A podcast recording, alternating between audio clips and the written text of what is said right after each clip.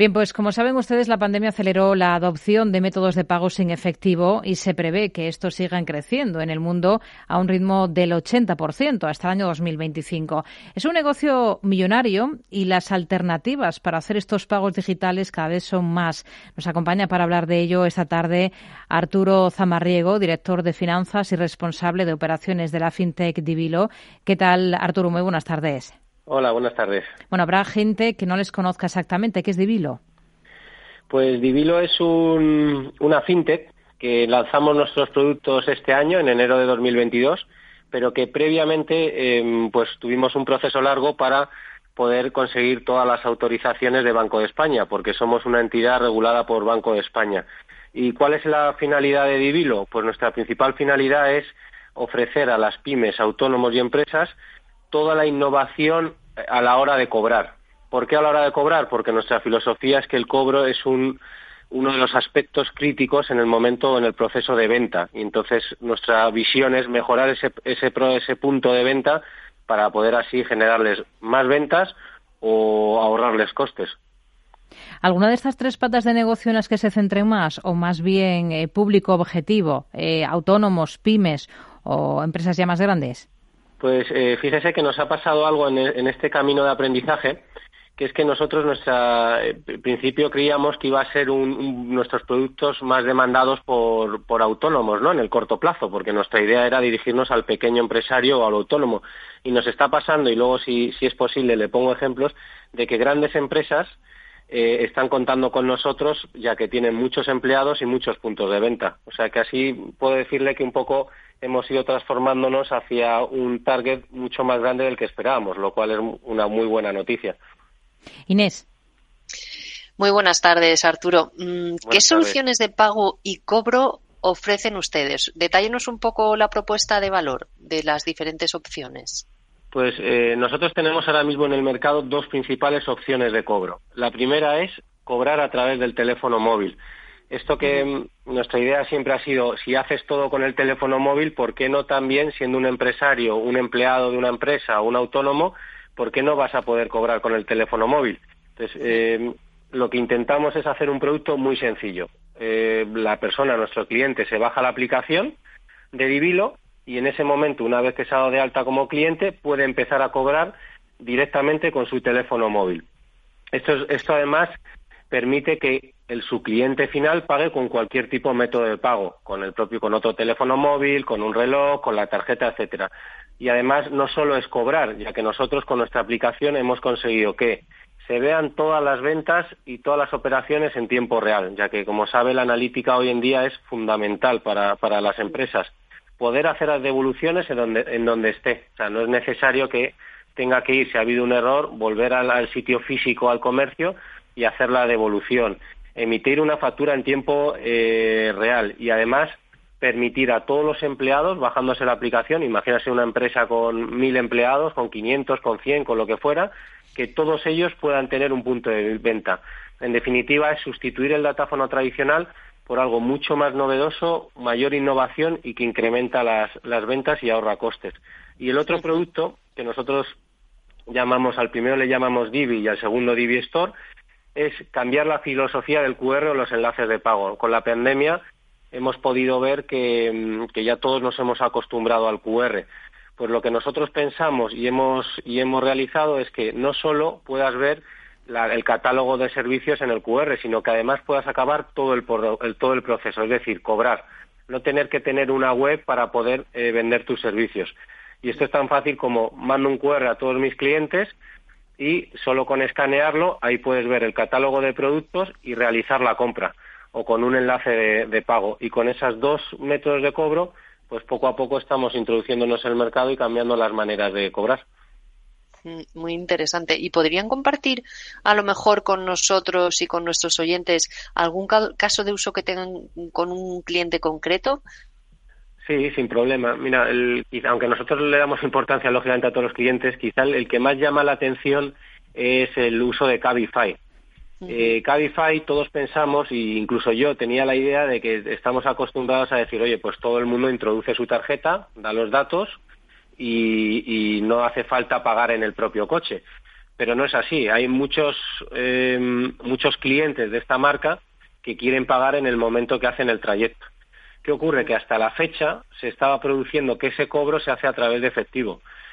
El efectivo es una cosa que además de ser muy costosa eh, genera una experiencia de usuario eh, también bastante mala, creemos, ¿no? Porque fíjese, le doy un dato que hay comercios, el 45,3% de los pequeños comercios muchas veces no dan una alternativa de pago diferente al efectivo.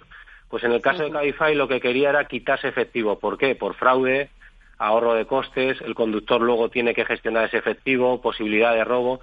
Y entonces trabajamos con ellos desde el inicio, es así uno de los grandes clientes que nos ha conocido desde el principio, en el cual todos los conductores, ahora ya tenemos más de mil y seguimos incrementando, solo bajándose la aplicación en el móvil pueden ofrecer la alternativa al cliente de pagar en el propio coche, con tarjeta o con su smartwatch o con su propio móvil y de esa manera no recibir el efectivo, ni tampoco tener que introducir la tarjeta. Le pongo otro caso muy claro. Imagínese el extranjero que viene a España y quiere coger un Cabify y no quiere tener la aplicación de Cabify eh, y lo que nosotros llamamos tokenizar la tarjeta, ¿no?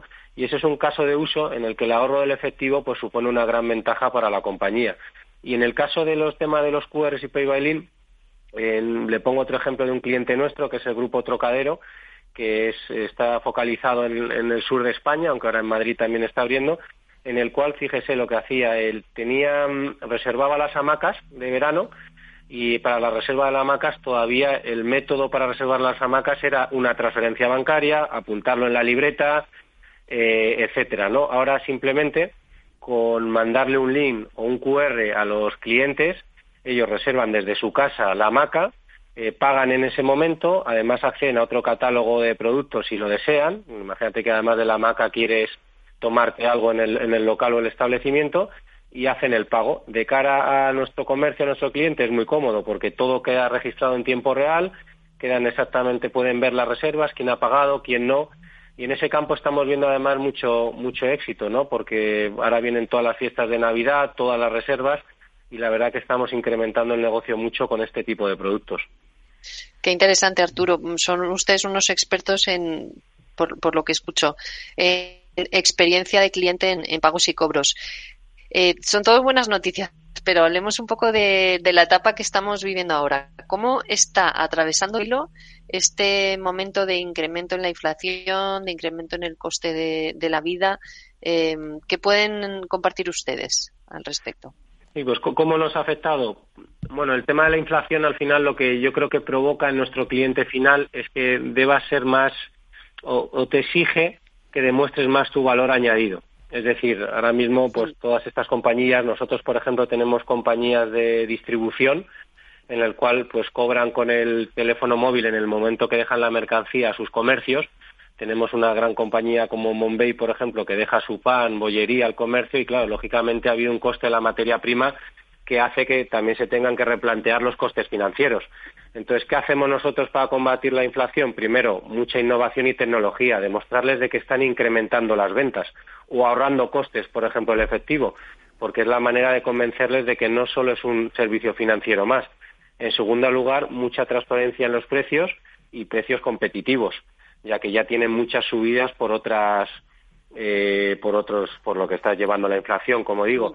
Eh, y en tercer lugar a la innovación y a un precio eh, competitivo no ponerle ningún otro tipo de, de costes fijos. O sea nosotros solo cobramos por lo que utilizas. Es un coste por transacción y si no lo utilizas no te cobramos absolutamente nada no entonces la persona está tranquila o la empresa está tranquila o el comercio o el, porque al final no tiene ningún otro tipo de costes fijos. Solo si él considera que lo está usando tiene valor añadido, en ese momento le cobramos eh, la comisión pertinente.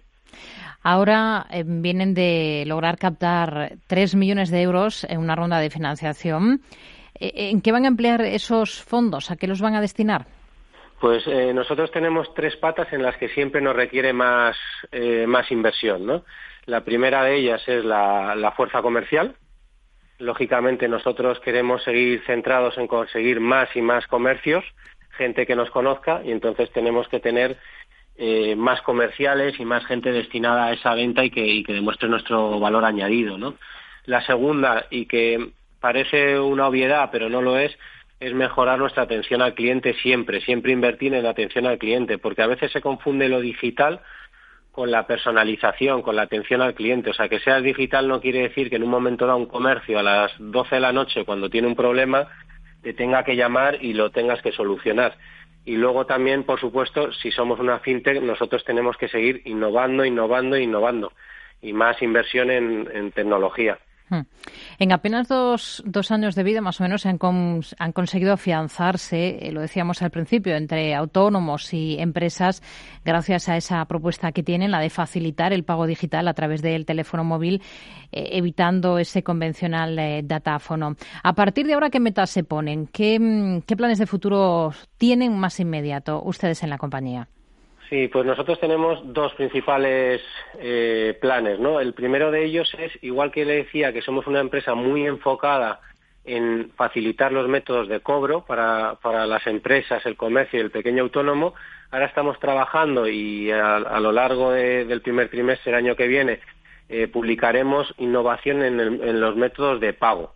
Es decir, hemos tocado la parte de cobro, pero ahora queremos demostrarle que también podemos ofrecer servicios muy innovadores en la forma de pagar de esas empresas, comercios y pequeños autónomos.